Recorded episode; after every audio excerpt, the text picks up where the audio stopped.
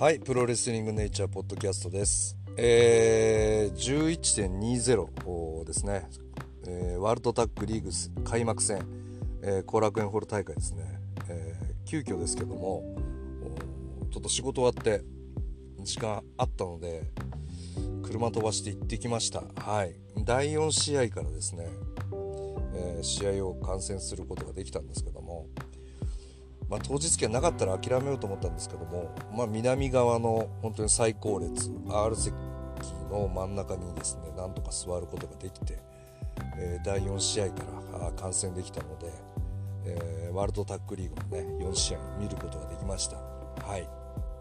まあ、この日は、えー、監修が1133人ということで、まあ、満杯だと1400人ぐらいいつも入ってますかね、はい。まあ、でもあの基本的にはめちゃめちゃお客さん入ってましたね、うん。まあ、ちょっと南側の両サイドの斜めの席が、えー、空いてるぐらいで、まあ、基本的にはほぼほぼ、うん、満員と言ってもいいぐらい入っていたんですけども。まあまあ内容的にはうんこの前のポッドキャストでもお話しした通りで、えー、まあ、成田海のがしっかり押されてのねタッグリーグという形ですね。で、えー、実際にこうシリーズ始まってみるとこう見えてくるこの今回の大会のストーリーラインといいますか、まあ、としては、まあ、基本的には、えー、成田あ海のあまあ海の成田ですかね、えー、のタッグチームっていうのはまあ G1 クライマックスあたりからこうバチバチの戦いが始まって、えー、海野選手が成田選手をね7番勝負でもとにかくこう引き出してあげて引き出してあげてっていう、まあ、本当の同期っていうところでの熱いライバル関係っていうものを、まあ、海野選手の方がですねとても意識的に動いていて、まあ、そこからバチバチバチバチあって、えー、今回のタッグ結成と、まあ、新日本プロレスの公式からもこの YouTube で2人のタッグ結成秘話というか、まあ、昔からの話なんかを非常にねこうリアリティショーみたいな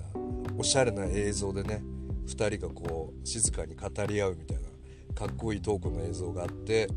まあ、今回めでたくタッグ結成で後、えー、楽園ホールのメインと愛になっておりますけども、まあ、実際あのメインロースター級の選手が、まあ、全ていないと綺麗に全員いないというところで、えー、タッグリーグ表を見てみると、まあ、要は若手の出世レースということになるかと思います。はいまあ、若手主体工業というか若手メインシリーズという形になってますね。まあ、あんまり若手若手っていうとねあ海野選手が怒るんですけどもこれはなぜかってことはまた後でなんですけども、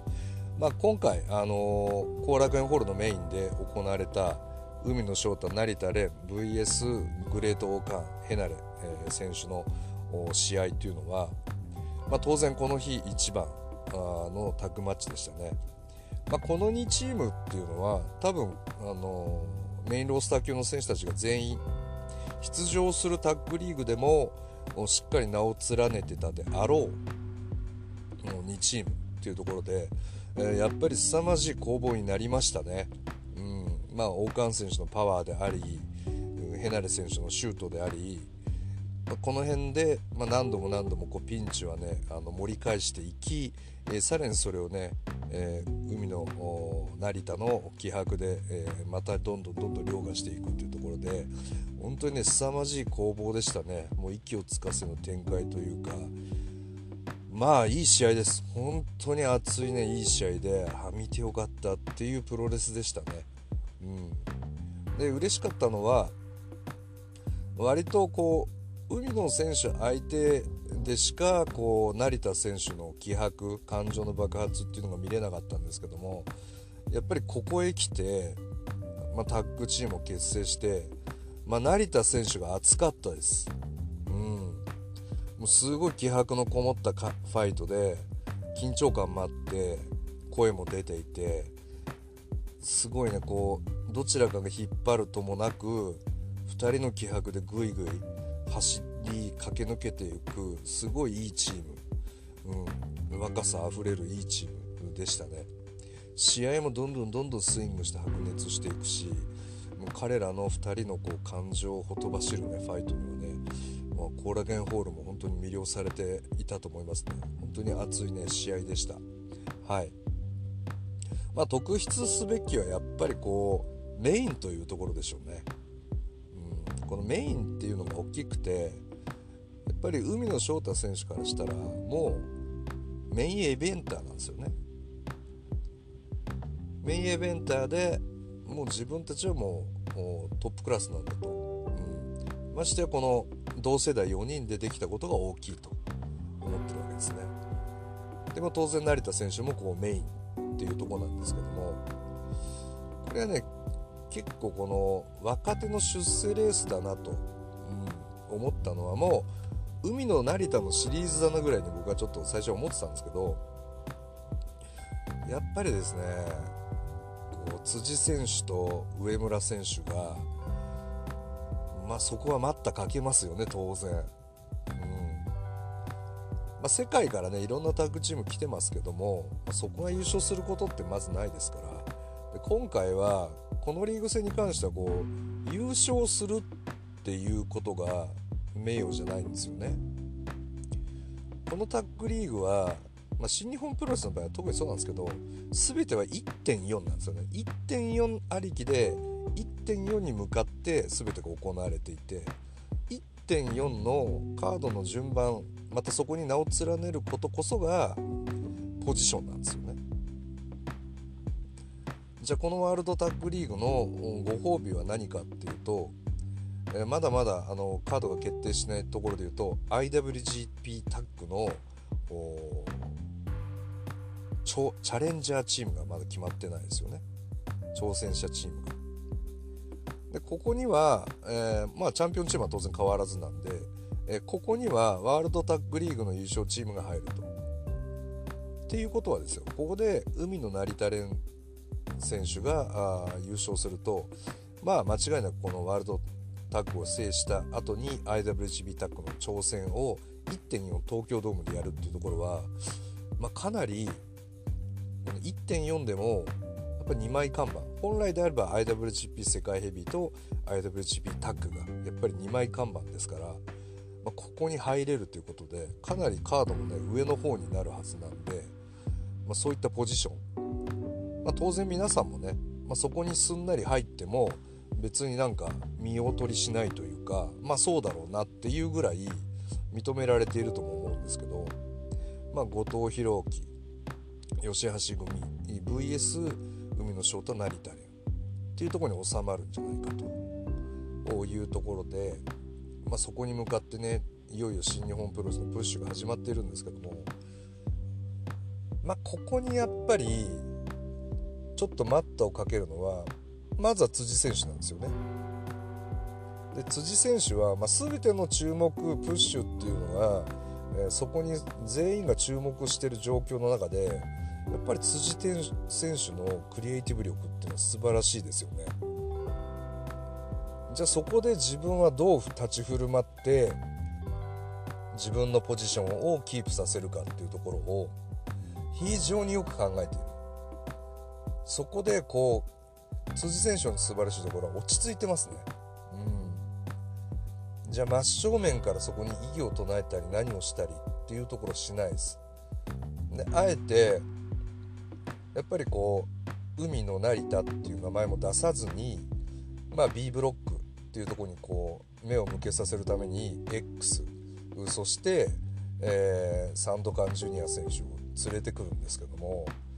まあ、皆さん見てびっくりしませんでした。もう身長も若干辻選手より高いしで2人のコスチュームもなんとなく赤と黒の革パン的なね、うん、色合いが似てるしまあなんせ2人が並ぶとかっこいいですよね、うん、でサンドカンジュニア選手めっちゃかっこいいじゃないですか。でここで、まあ、連れてきてまあ見た目一発である意味もう勝ちですよ。おーってみんなも目を向けるんですけどもで辻選手が面白いストーリー作ってるのがサンドカンジュニア選手は、まあ、ロスインゴに入りたいと。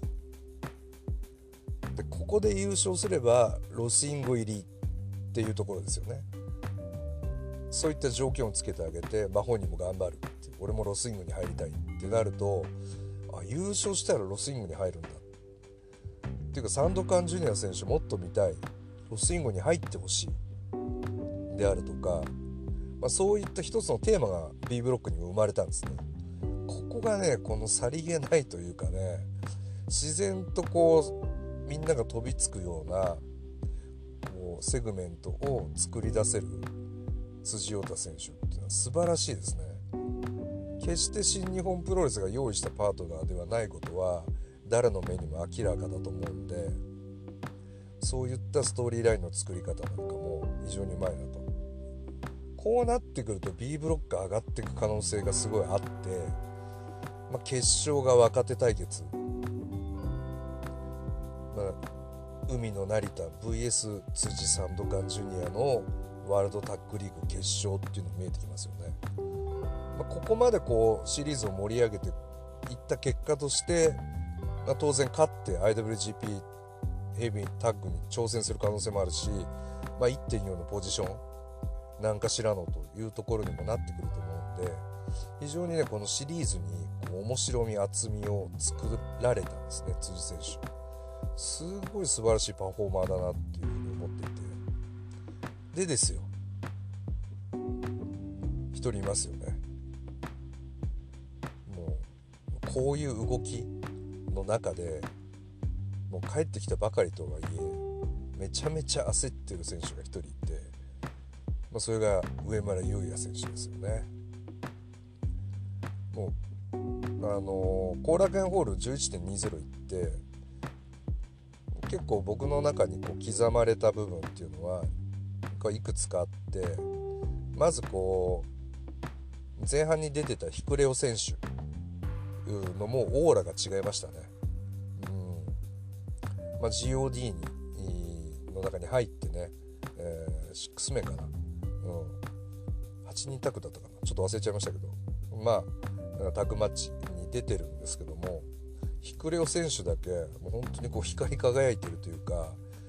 まあ、自分の持ってる力のもう3分の1も出してないぐらいの感じと言いますかね、うん、あとゲイブ・キッド選手。ゲイブ選手は、まあ、コグリン選手と相対して、まあ、2人とも大暴れタッグチームのイメージだったんですけどもゲイブ選手体がでかくなってましたね、うん、でまあちょうど今 AEW で、えー、オスプレイ選手の入団っていうのがあってポストウィル・オスプレイっていうところが外人選手たちの中にもあると思うんで、まあ、そこの奪い合いも始まもうすでに始まっているのかなと思って、えー、まあ、当然こうメインのヘナル選手もすごかったんですけど、まあ、そういった楽しみをねこう持ちました、はい。まあその2人はすごい印象に残ってるんですけども。あとやっぱり上村選手のこう焦り？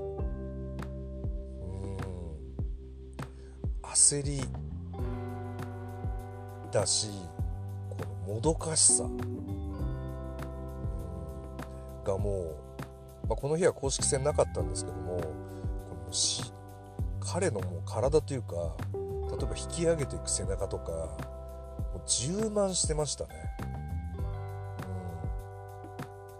うん、いやむずいんですよ。そのじゃあ B ブロックは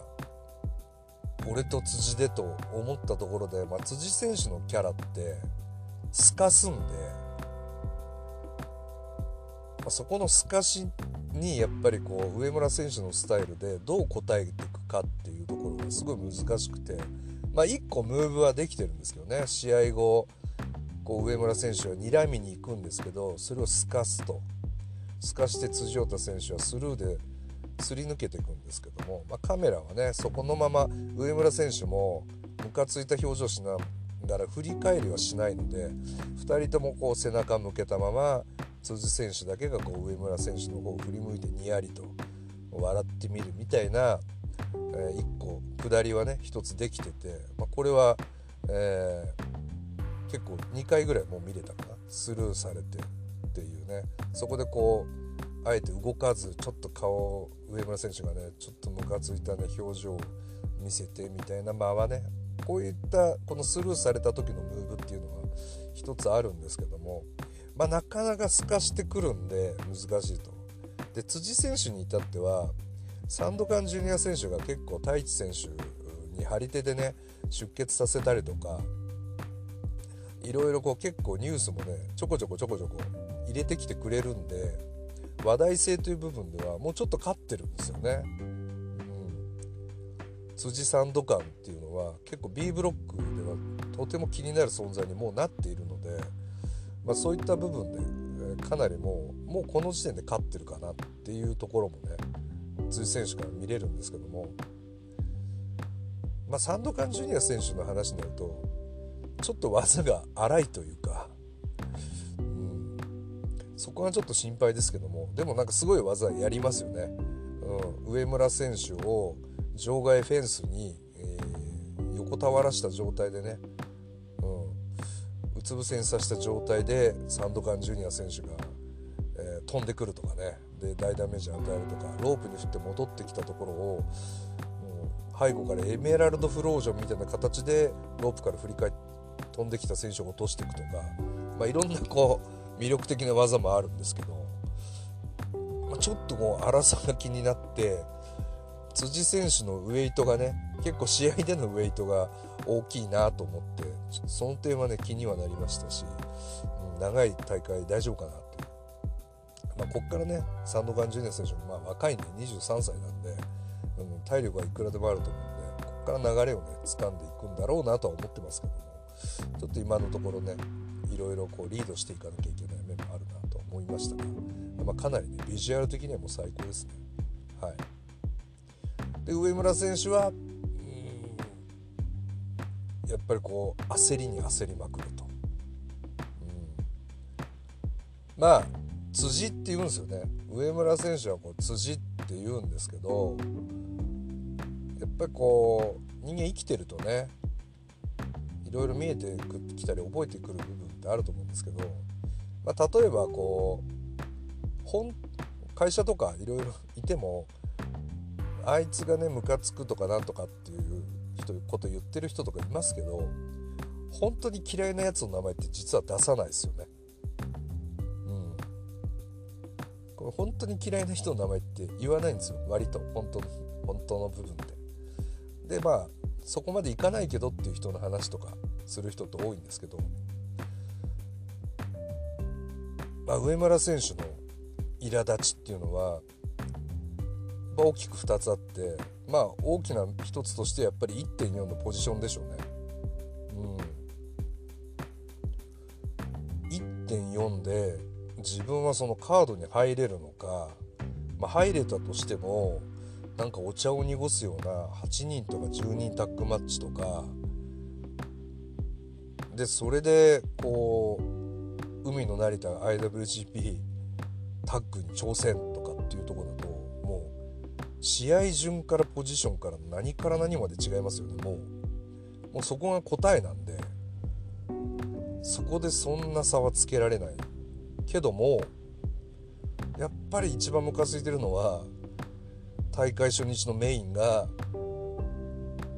海の成田だったことだと思いますね。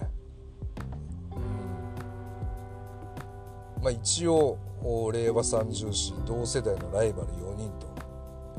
いうことになると思うんで令和三重士プラス1ですかね、えー、分からないですけども。まあまあここの4人の出世レースっていうものがこのタッグリーグのメインであって。で上村選手は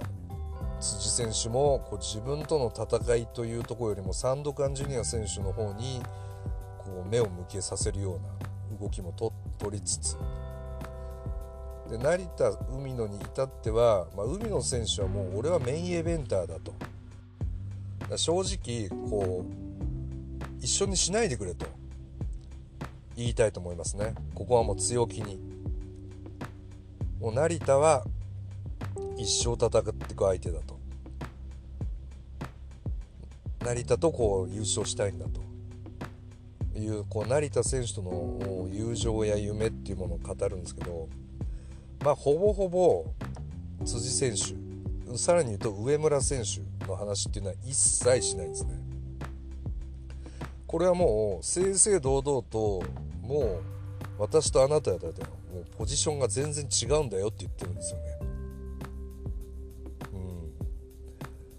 これは上村選手きついっすよ。まあ、帰ってきたばかりとはいえここまで3人が新日本プロレスの中でポジション築いてるとは思ってなかったと思いますね。言っても帰ってきてまだ1年。半年ぐらいの感覚で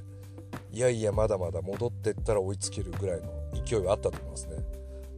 うん。まあ、10.9両国ですか。 Road to Destruction の時にこう新日本プロレスに上村選手戻ってくるんですけども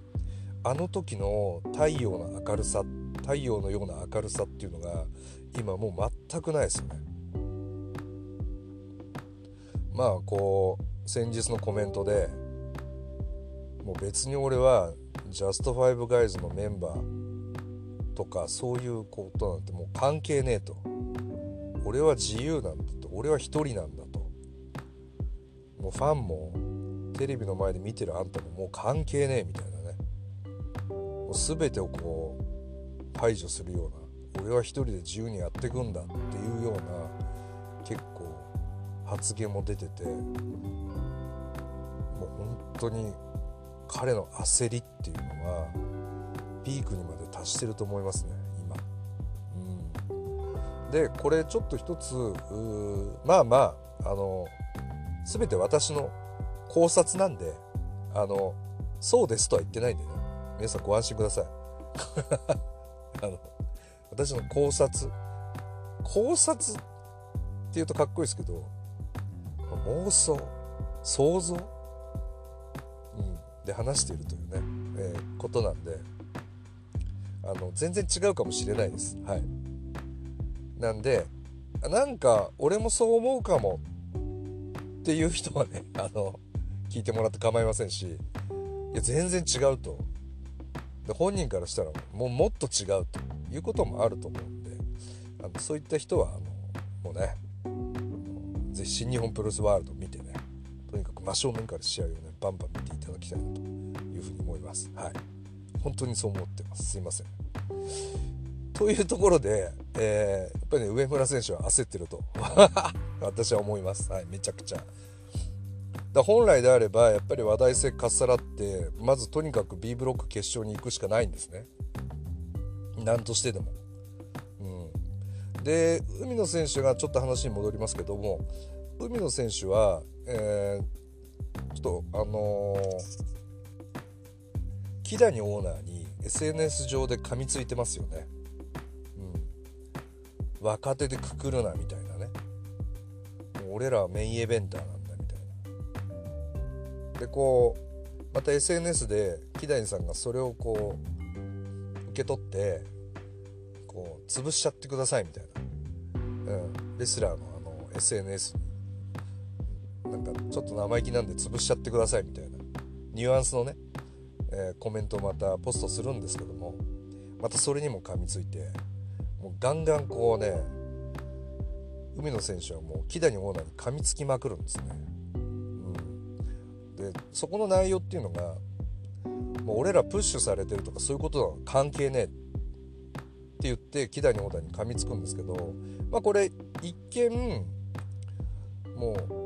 木谷オーナーに対して木谷オーナーの発言がムカついて、えー、噛みついたり、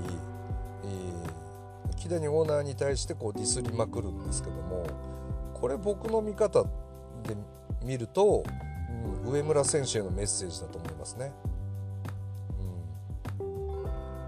やっぱりこう、まあ、辻選手へでもあると思うんですけどもうんやっぱり上村選手としてはこう海の成田は会社のプッシュも受けてこの YouTube 動画まであってもうしょっぱなから後楽園のメイン任されてふざけんなと。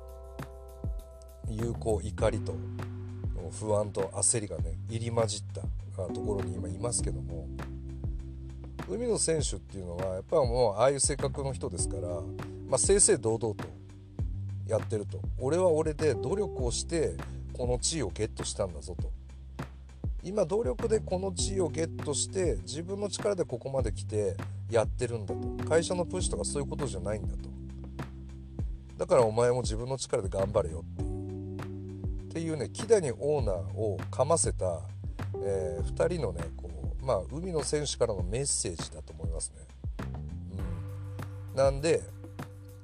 今あえて木谷オーナーをディスることによってこっから先はさらに会社のプッシュなんかいらねえからなっていう意思表示だと思うんですよ。まあ、それでもプッシュされると思いますよ。やっぱり花があるんで。というところで、まあ、そこのプッシュっていうのをあえて自ら SNS 上で、えー、みんなの前で断ち切ることによってこう勝負論、うん、自分の力でのレースっていうものをしっかりこう海野選手は伝えてるように私には見受けられます。はい、そこがねそのやり取りが何ともいいですねだから海野対上村っていうものが非常にこのリーグ戦の中にあるんですよ。うん、なんでこのリーグ戦っていうのは、えー、まあジャストファイブガイズっていうね、えー、ユニットの中にいる上村選手がまずこのジャストファイブガイズの檻というものも私は感じるんで、うん、なんかあまりこう全員で同じ方向を見てるとは遊ぶ時は楽しいけど仕事する分にはどうなんだろうっていうようなね。なんとなく一つの方向に全員が向かってという感じ、まあ、例えばタカ選手だったらジャストタップアウトも忙しいでしょうし、まあ、1.4のタイトルに向けても真田選手はね、まあ、ユニットのアピールでもなく個人のアピールでもなくタイトル戦線盛り上げるアピールもなく、うん、生還してますしねノーコメントで、うん、いろいろこうユニットとして見えない中でユニットのタッグリタッグチームとして今回出場していますしとにかくねこう非常にこうどのレスラーでも解けないんじゃないかっていうエアポケットの中にいますよね。まあ急遽日本に帰ってきたっていうところがまあもし帰ってくるスケジュールがもしあれば令和三重視っていうものもなかったかもしれないしもしくは別の形4人の別の形になっていたかもしれないし。そこはちょっとね、うん、どうなっていたか分かりませんがこの帰ってきたタイミングっていうところでのエアポケットにまあ先々は解消されてくると思いますよ、うん、いろいろ。やっぱり上村選手も花もあるしやっぱりプロレスのムーブ見ててもすごいいろいろなものを持ってるんできっとオーバーはされてくると思うんですけど、まあ、今はそういう時期かなと。今は非常に苦しい時期かなというふうに思いますね。うん。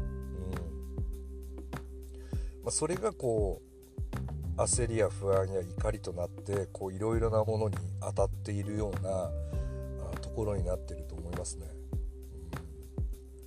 うん、まあなんというかこうタッグパートナーの太一選手もこう若干兄貴風ではあるんですがちょっと腫れ物に触るような対応まあでもこう焦るな焦るなっていうのは本当に彼のキャリアから来るいいアドバイスだと思うんで俺らはいろんな話もしてるんだっていうところで、まあ、そこはちょっと太一選手に期待かなというふうに思いますね。うん、まあタッグリーグでどこが優勝するかっていうこのタッグリーグの勝ち負けの楽しみみたいなものというよりは、まあ、このタッグリーグはもう若手主体の若手の出世レースであるというところではないですかね。まあ優勝チームもね当然こう試合数も多いんでじゃあ海の成田がストレートにねここまでみんなから優勝と大本命とされながらストレートに優勝することがあるのかねもうちょっと分かりませんしまあまあ実際の優勝チームっていうのは、まあ、結果を見てみないとというところはありますけどもまあ立て付けとしては海の成田上村辻の戦いというところになると思います。はいなんであまりこう試合のレポートとか一試合一試合追っていくとかそういうことではないと思いますね。うん、だもしもリーグ戦をプロレスファンでリング戦リンリーグ戦を純粋に楽しみたいという方は、えー、世界最強タッグ おすすめしますね。はい。あの私もドハマりしている世界最強タッグをおすすめします。あちらはあの、ま1リーグの総当たり戦なんで、まあ、全ての試合に1リーグ戦だとやっぱ意味が出てくるじゃないですかあそこに勝ってここに負けたとかまたこう若い選手たちの成長というのが入っていたり不仲のコンビ不穏な空気のコンビがあったりあとまあ他団体から2チーム来てるんでそこも負けられないプライドがあったりあとは若手チームとエースコンビがいたりっていう楽しさがもう充満しててでなんせこの全チームがこの大会を盛り上げようと。やっぱり世界最強タッグっていうのは、ま、伝統の、ね、日本のプロレス界においても伝統の大会なんでやっぱりここの優勝に名を連ねるということは非常に大きいことなんで、まあ、新日本はその間にもね MSG、SG タッグもう1個あってワールドタッグリーグかな3回か4回変わってますよね。うん、というところで、まあ、なかなかねこうそこに優勝名を連ねてもっていう、まあ、ここはとにかく1.4がテーマになってくるんで、まあ、やっぱ全日本プロレスの世界最強タッグは全チームがこの大会を盛り上げようとしてる、まあ、タッグリーグを純粋に楽しみたい方はそちらをちょっとおすすめしますけどなんといってもこのワールドタッグリーグはこの若手4人の戦いっていうのがもうめちゃくちゃ面白いですね。うん。まあ、本来であれば A ブロックは、えー、海の成田。で B ブロックは、え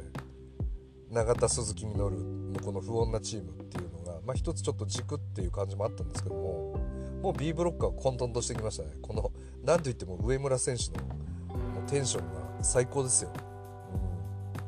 うん。まあ、悩んで学んで苦しんで焦りに焦って果たしてどこに答えを出すかね。やっぱ僕らプロレスファンはもうそこですよね。上村選手というレスラーを追いたいしこうそこのねどこにどこに答えを出すのか。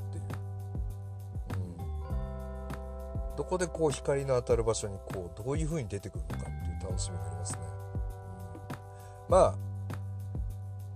栃木大会のあ宇都宮大会のコメントでもとにかくもう全員敵だみたいなねファンもテレビ見てるあんたも敵だっていうのはまあアメリカにずっといらっしゃったんでちょっとヒールも意識されてんのかなと。そこに視野には入ってるのかなというふうにも思いましたね。うん。確かにまあこの4人でポジションで並んで立って見る時にあのヒールがいないんですよね。うん。まあ、トップヒールがいないんで、まあ、そこのポジションは1個空いてるかなと、うん、やっぱね本体にいるっていうのはね結構やっぱ自由度があるんですよね。本体にいることによってどことも組めるし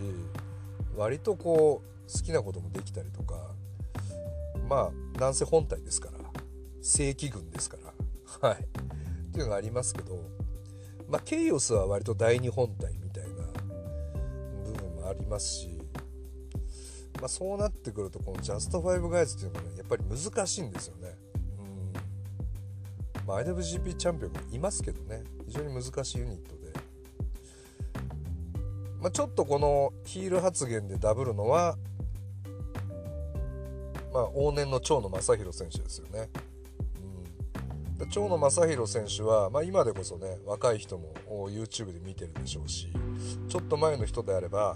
え NWO というね、まあ、スーパーヒール集団で世界的にも人気を博してますよね NWO っていうのは。でまあ長野選手といえばイメージカラーはもう黒というところで、ずっと新日本プロレスで突っ走ってきてスターになって、まあ、今もね YouTube やメディアで、え、大活躍というところで、え、スターですけども、まあ、彼はもうもちろん皆さんご存知の通り第1回 G1 クライマックス優勝というところから始まって、まあ、優勝を重ねていくんですけども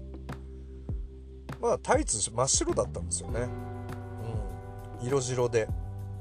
髪黒くてひげも生えててっていうところでぱりこう強さの象徴橋本真也。で華やかさ武藤敬司っていうところでやっぱりどうしてもこの2人の3番手なんですよ。延々3番手何しても G1 何度かっても3番手なんですよね。である年の G1 でまあインタビューもまともに受けない年が始まったんですよね G1 で。インタビューもまともに受けないしまあ割と無言貫くんだけどタイツが黒になってちょっとファイトが荒々しくなってあれ？と思ったまんま結局優勝したんですよね。で優勝コメントでどんだけ勝っても優勝候補に上がらねえふざけんなっつってもうこんなのやってらんねえっつってヒールが誕生したんですよね。スーパーヒール長野正弘黒い長野正弘がそこで誕生したんですよね。そこから彼はスターになってったんですね。あの白い蝶野正弘のまんまだったら今どうなってたのかっていうのはちょっとわからないですね。これがまた彼のセンスというかそこにポジションがやっぱりあったんですよね。うん。そこからの長野選手は素晴らしかったですね。もうどれだけ戦っても武藤橋本のもう反対側にいますからで盛り上げれば盛り上げるほど、まあ、狼軍団から始まってねもうメインイベントなんですようんまあ、実力もありテクニックもありヒールテクニックもありっていうところで、まあ、素晴らしいいい選手スターダムに一躍駆け上がっていったと。というところもちょっと意識はあるのかなと。なんといってもやっぱり、ね、ちょっと X 上でもファンも怒ってる人もいましたね。うんこんだけ応援してんだにはあんな言われ方ひどいみたいな。でまた上村選手コメントを出しましたよね。ちょっと昨日は言い過ぎたけどって言って。結局同じこと言ってるんで、まあ、やっぱりこう ちょっと今瞑想というか、うん、非常に悩まれてるなと。焦りと悩み、うん、なんかこう顔表情もあんまりねこわばったままというか。一生懸命太一選手がフォローするんで太一選手には一瞬ね笑顔で答えたりグータッチとかするんですけどそれが終わるとまた急に顔がね引きつったような緊張した顔になるんで。いやたまらないですよ見てる方は。うん。やっぱりあれだけもがいてる選手っていうのは必ず何かを生み出してくれるんで大きいねビッグサクセスをねしてくれるんじゃないかってちょっと期待しちゃいますよね上村選手、うん、まあ言ってもねやっぱりとはいえ海の成田はね下ですしね、まあ、同期の下ですから要は抜かれてるような形ですよね。もう今や、まあ、辻選手はとはいえねあの新日本プロレス一番人気のあるユニットの若きエースとして君臨してますからポジションがあるんでね、うん、そこでまたいろんなことができてますけど、まあ、ロスインゴでもない本体でもないメインイベントでもないと。でみんなはタイトルマッチも経験してまあ、1人ねタイトル経験者ももういますからね、うん。まあ、このタッグリーグは上村選手に大注目ですね。そして押されてるんじゃないと。自分で駆け上がってってるんだっていう海野選手成田選手。とサンドカンジュニア選手と話題をかっさらって、えー、もうある種勝っていると言っても過言ではない辻陽太選手と。まあ、このこの4人の戦いだけをねしっかりこのタッグリーグは見ていきたいと思います。はい、で終わってみたらねこの4人抜かれてどっかのチームが 優勝してたらもう面白いですけど、はい。まあ、それはそれでね、えー、スター誕生で1.4頑張ってくださいっていう感じですけどね。はい。そしたら来年もこうあんまり変わんないかなっていう。来年も今年の感じかなってなってきちゃうんですけど、まあ、この若手レース若手出世レースをね、